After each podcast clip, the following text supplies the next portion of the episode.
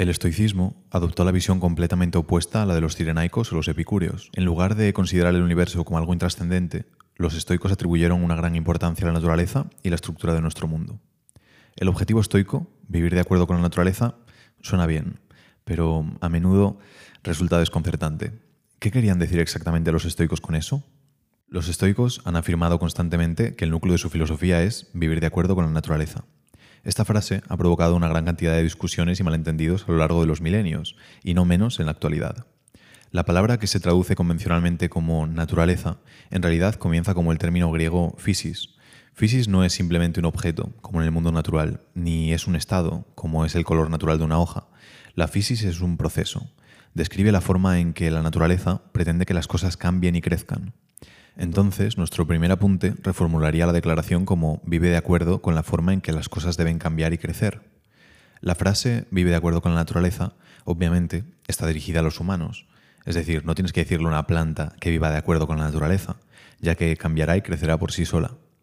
Tampoco la instrucción significa decirnos que comamos, respiremos, nos bañemos, etc., ya que todas estas son funciones, entre comillas, naturales compartidas con otros animales. Al usar la frase, los estoicos quieren decir vivir de acuerdo con la forma en que la naturaleza humana debe cambiar y crecer. Entonces, ¿qué entendemos por naturaleza humana? Los seres humanos poseen una naturaleza similar a los animales y las plantas. La naturaleza de las plantas es extraer nutrientes del suelo, realizar la fotosíntesis, crecer hacia la luz y dar frutos en la estación adecuada. Es la naturaleza de los animales actuar según sus impulsos e instintos de sobrevivir, comer, refugiarse, buscar consuelo y reproducirse. Un animal atacará si se siente amenazado, comerá cuando tenga hambre y correrá cuando tenga miedo. Esta es la naturaleza de un animal. Junto a estos seres vivos, los humanos tienen el impulso de la autoconservación y estarán ferozmente a la defensiva si nuestra existencia se ve amenazada, de la misma manera que un animal se volverá agresivo cuando se ve amenazado. Tenemos la necesidad de comer, de descansar, de aparearnos y de socializar, una naturaleza común con los chimpancés y los lobos. Sin embargo, los humanos nos diferenciamos de otros animales. Si bien todavía tenemos el impulso para sobrevivir y reproducirnos, también tenemos otra capa, la capacidad única de razonar. Nuestra capacidad de razonar nos permite elegir una acción sobre otra. Por lo tanto, la naturaleza humana no consiste simplemente en seguir cada impulso de sobrevivir y reproducirse. Es equilibrar nuestra naturaleza básica con la capacidad humana de razonar. Este equilibrio es lo que conducirá a una vida feliz y virtuosa.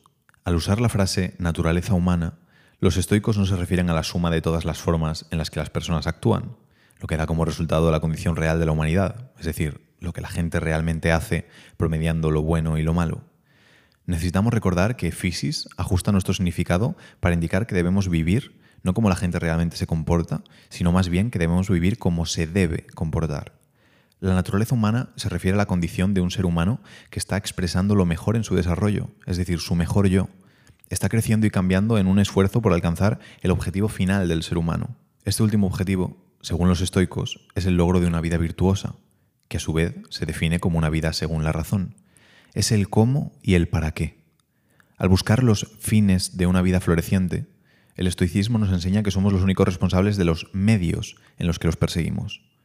Estamos diseñados por naturaleza para buscar las cosas que necesitamos para vivir, y la naturaleza nos da, nuevamente, la opción de crecer y cambiar en la forma en que cada ser humano en particular está destinado a, o para trabajar en contra de ese innato potencial.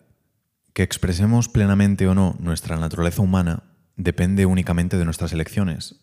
La frase estoica vive de acuerdo con la naturaleza en realidad significa vive una vida virtuosa porque eso es para lo que has sido diseñado. La capacidad para hacerlo existe en ti, pero en última instancia tienes la opción de expresarlo o no. El mundo es lo que es y se comportará bajo su naturaleza. Los árboles darán frutos cuando sea su momento, las mareas subirán y bajarán, el tiempo pasará como siempre ha pasado, la lluvia caerá, los animales envejecerán y todo cambiará. Vivir de acuerdo con la naturaleza universal es aceptar las condiciones del mundo y vivir en armonía con ellas.